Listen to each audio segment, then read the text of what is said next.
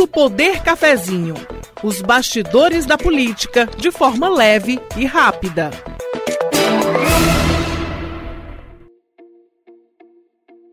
E aí, gente, tudo bem? Estamos de volta com o Ponto Poder Cafezinho, podcast do Sistema Verdes Mares, que atualiza sempre as informações sobre a política cearense neste período eleitoral, claro que também analisando o cenário nacional. Ao longo da semana passada e da semana anterior, inclusive, a gente trouxe entrevistas com os candidatos à Prefeitura de Fortaleza em parceria com a Verdinha. Hoje nós debatemos a influência nacional aqui na eleição municipal de Fortaleza e há muitos personagens nessa disputa.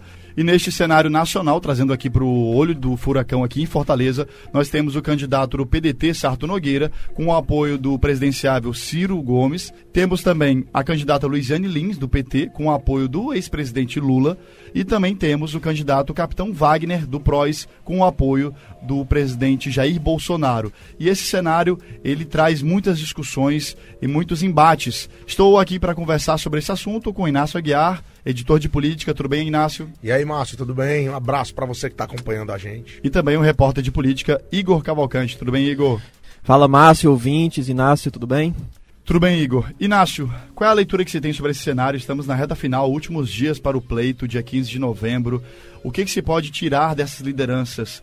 Como elas estão sendo vistas e como elas estão participando dessas candidaturas agora que nós distanciamos esses três postulantes aos demais? Qual é, qual é a leitura que a gente tem nesse momento, Inácio?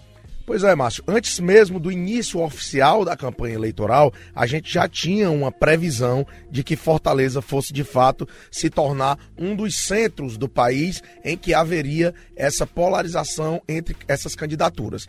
E eu destacarei aqui dois motivos para essa análise política anterior ao início da campanha. A gente tinha aqui um cenário praticamente perfeito para esse embate, porque o PDT de Ciro Gomes tinha ia ter uma candidatura naturalmente, mesmo que ela não tivesse ainda definida até o início de setembro, né? O PT tinha uma pré-candidata aqui que era Luiziane Lins e também o capitão Wagner do PROS era um candidato que se apresentava pelas forças mais à direita, com a perspectiva muito forte de ter o apoio do presidente Bolsonaro aqui no Ceará, aqui em Fortaleza. Então, é, esse cenário era um dos do, das perspectivas de ter Fortaleza no embate nacional. O segundo motivo para isso é o fato de que no Ceará e em Fortaleza, o presidenciável Ciro Gomes, ele tirou a maior votação é, em 2018 na disputa à presidência da República. Ou seja, foi o único estado em que Ciro ganhou a disputa dos principais concorrentes em 2018. Exatamente por esses dois motivos, existia a perspectiva de Fortaleza estar nesse cenário nacional.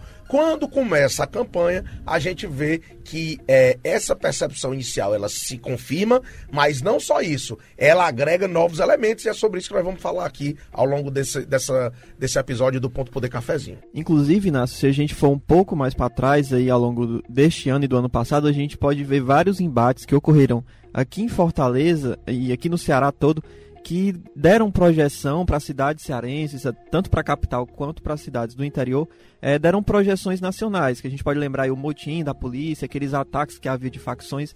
Então sempre havia uma disputa muito grande sobre essa narrativa, sobre quem estaria aqui ajudando, quem chegava junto realmente.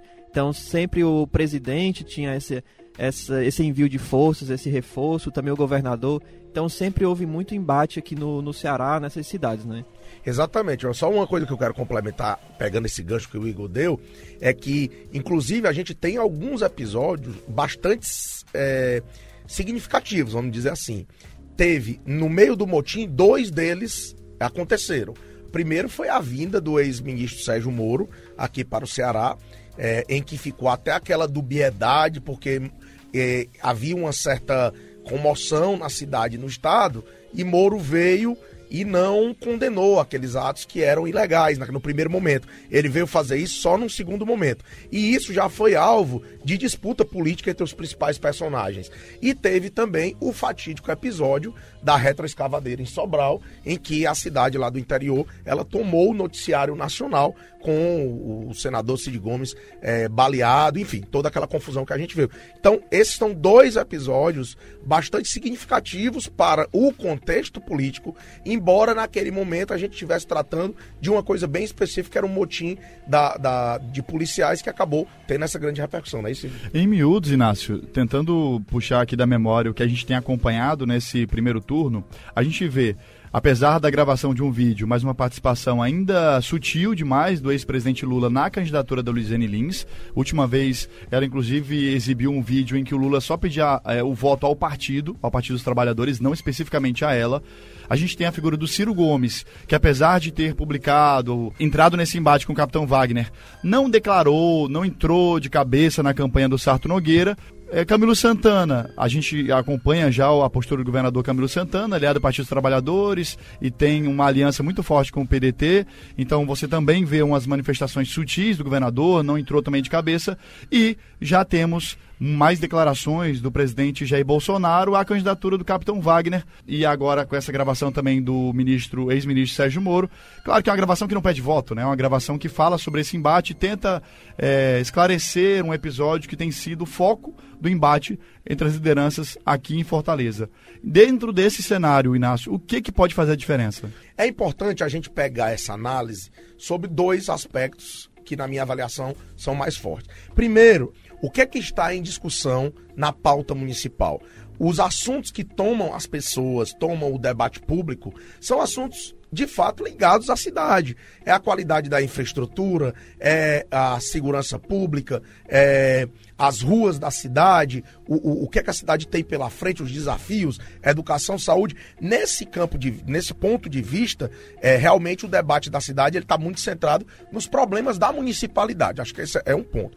A discussão política aí, mas ela é um outro viés, né? Pense o seguinte: é, vencer em uma capital aumenta o espectro político, aumenta territorialmente o espectro político daqueles que estão de olho em 2022. Principalmente quando se trata de uma candidatura numa cidade como Fortaleza, em que, já, em que a gente já citou aqui alguns é, episódios políticos muito fortes, né? Que aconteceram nos últimos tempos. E lembrando, obviamente, da eleição de 2018, em que Fortaleza foi um, um, um, ponto de embate central na eleição de 2018. Eu acrescentaria aqui um outro, um outro aspecto. É, recentemente a gente teve uma manchete dos jornais nacionais né, de circulação nacional, falando de uma reaproximação entre Ciro e Lula, um evento, que uma reunião que aconteceu no começo de setembro e que Fortaleza foi de novo transportada para o centro do, do, do debate nacional, aí nesse viés do, do campo mais de centro-esquerda. Né? E depois, obviamente, um outro evento em que agora o, o ex-ministro Sérgio Moro aparece no, no, no noticiário para dizer que o candidato capitão Wagner, naquele momento do motim, atuou no sentido de acabar com a paralisação, vamos dizer assim. Moro não entra na disputa, inclusive, né, Igor? Ele diz que, olha, eu não tenho nada a ver com a eleição de Fortaleza, não quero interferir, mas obviamente que nós que trabalhamos no noticiário político, nós que fazemos as análises, a gente sabe que aquilo ali não tem nada de ingenuidade, né, Igor? É, a percepção que eu tenho também, Nassi, é que o Moro está querendo se recolocar aí no cenário, na disputa, né? Porque depois que ele saiu do governo, ele foi muito criticado até por, por ex-apoiadores dele. Então ele tá aí, já teve essa notícia sobre a reaproximação dele com essa articulação dele com Luciano Huck. É, ele aparece aqui em Fortaleza, então ele está querendo expandir essas, essa, se ramificar, né? E, e, se firmar realmente como um personagem político, porque até agora ele não, não se firmou tanto, né? Ele foi ministro, mas foi um ministro ali meio que acabou sendo é, é, tipo, quase ejetado do governo, né? Então, realmente está complicado para ele, né? Exatamente. Essa, essa percepção, Márcio, do Igor, eu acho ela clara no cenário atual veja que a manifestação de, de Moro no cenário de Fortaleza ela não foi algo isolado. Não, ela não foi. vem, né? Ela vem acompanhada de uma aproximação com o Luciano Huck, inclusive fazendo que isso chegue ao, a, aos noticiários, né, de política, e ela vem também é, é, cercada de algumas de alguns outros episódios, como por exemplo a entrevista que ele deu para o jornal Globo recentemente, né? É, e, e ele se coloca muito como uma terceira via, ele e o Luciano Huck e é engraçado que, que alguns comentaristas até falam muito sobre ele querer se colocar como Biden. E, e, isso casa muito com a data que foi noticiada essa reunião, né? Porque essa reunião teria acontecido na sexta-feira, é, uma semana antes da notícia ter sido veiculada.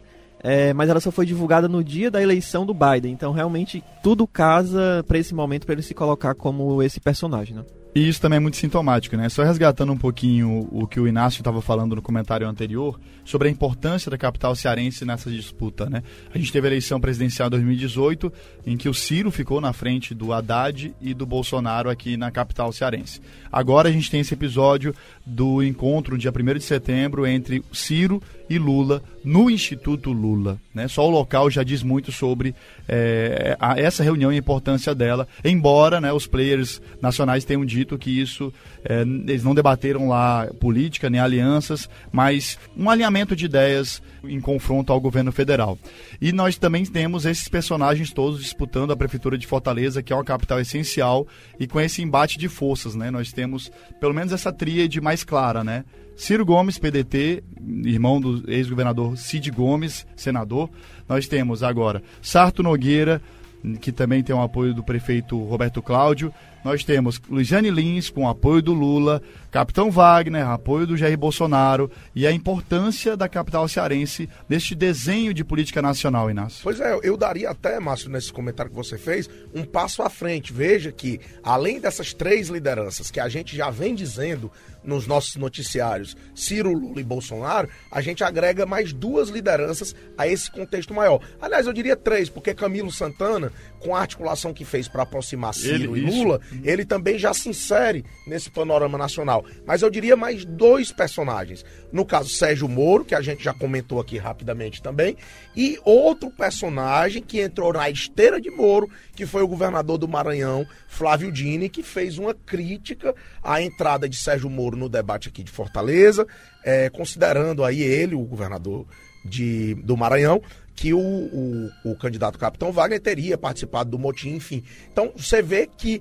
as, as forças nacionais, elas se movimentam em torno do ambiente gravitacional de Fortaleza, que está realmente esquentando. E eu diria, Igor, até que Fortaleza, é, que, o, que a discussão que deve ser feita é exatamente sobre os problemas da cidade, mas por esses elementos diversos que a gente está colocando aqui, seria até, eu diria, inevitável que o debate aqui na capital cearense ele fosse ter um pouco desse arranjo nacional, né, Igor? É, e um, vou adicionar aqui um fator na nossa discussão, que foi um dado revelado na pesquisa Ibope, feita aqui pela TV Verdes Mares, que mostra justamente é, como os eleitores enxergam essa, essa aproximação.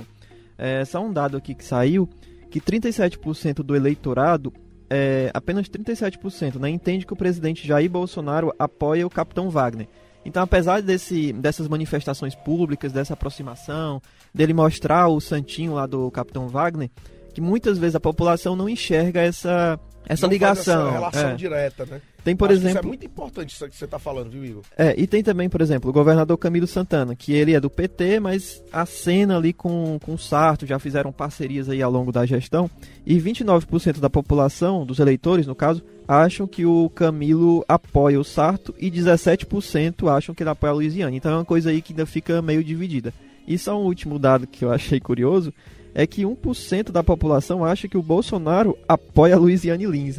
Uma é, pessoa então, completamente descolada. É, esse, esses fatos nacionais, esses fatos da, da macropolítica, vamos dizer assim, Igor, eles ficam de fato um pouco distante do grande público, né? A gente tem a esfera pública de discussão, ok, isso é, é, é, é um panorama, mas obviamente que essas costuras, só ao longo do tempo é que elas vão ficando mais evidentes para as pessoas, né? É, um, um detalhe disso é que, por exemplo, o apoio do Bolsonaro ao capitão Wagner ele está sendo muito usado mais pela propaganda eleitoral da oposição ao Capitão do Wagner que do, do que Capitão Wagner. É. Né? Então é isso, são os elementos que estão na mesa aí nessa reta final. Eu diria, Márcio, que há uma possibilidade de fato de, desses agentes nacionais voltarem a entrar na campanha nesses últimos dias, né? e aí a gente tem que analisar, aguardar para ver qual é que vai ser o peso que isso pode ter em um resultado eleitoral. Francamente, eu penso que a, a influência desses líderes nacionais vai ter pouco peso em relação à definição de quem vai ser o prefeito de Fortaleza. Eu penso que a discussão local ela vai se impor em relação à prioridade das pessoas. Entretanto, a gente não pode deixar de considerar que essas movimentações políticas elas antecipam o cenário de 2022. A gente vem falando muito sobre isso aqui e, obviamente, que isso a gente precisa avaliar porque é, são situações que, que vão mexer com a vida de todo mundo daqui a pouco, né? Igor, você acha que até o dia das eleições, dia 15, a gente pode ter mais embates com essa leitura nacional? Com certeza, eu acho que essa semana aí as coisas tendem a pegar fogo, as pessoas vão realmente estar de olho aqui na disputa e é nessa reta final que a população, boa parte da população, os indecisos aí, realmente olham ali para a propaganda eleitoral, tentam se informar e buscar realmente definir em quem vão votar. Então, essa é a hora da decisão. É bom ficar todo mundo atento. E este foi o Ponto Poder Cafezinho. Mais informações a gente tem em todas as plataformas do Sistema Verdes Mares, no pontopoder.com.br. Também temos informações no programa da TV Diário Ponto Poder Eleições. E ao longo da programação a gente sempre traz mais informações. Neste podcast a gente volta a qualquer momento trazendo mais elementos dessa disputa à Prefeitura de Fortaleza. Você ouviu Ponto Poder Cafezinho. Os bastidores da política de forma leve e rápida.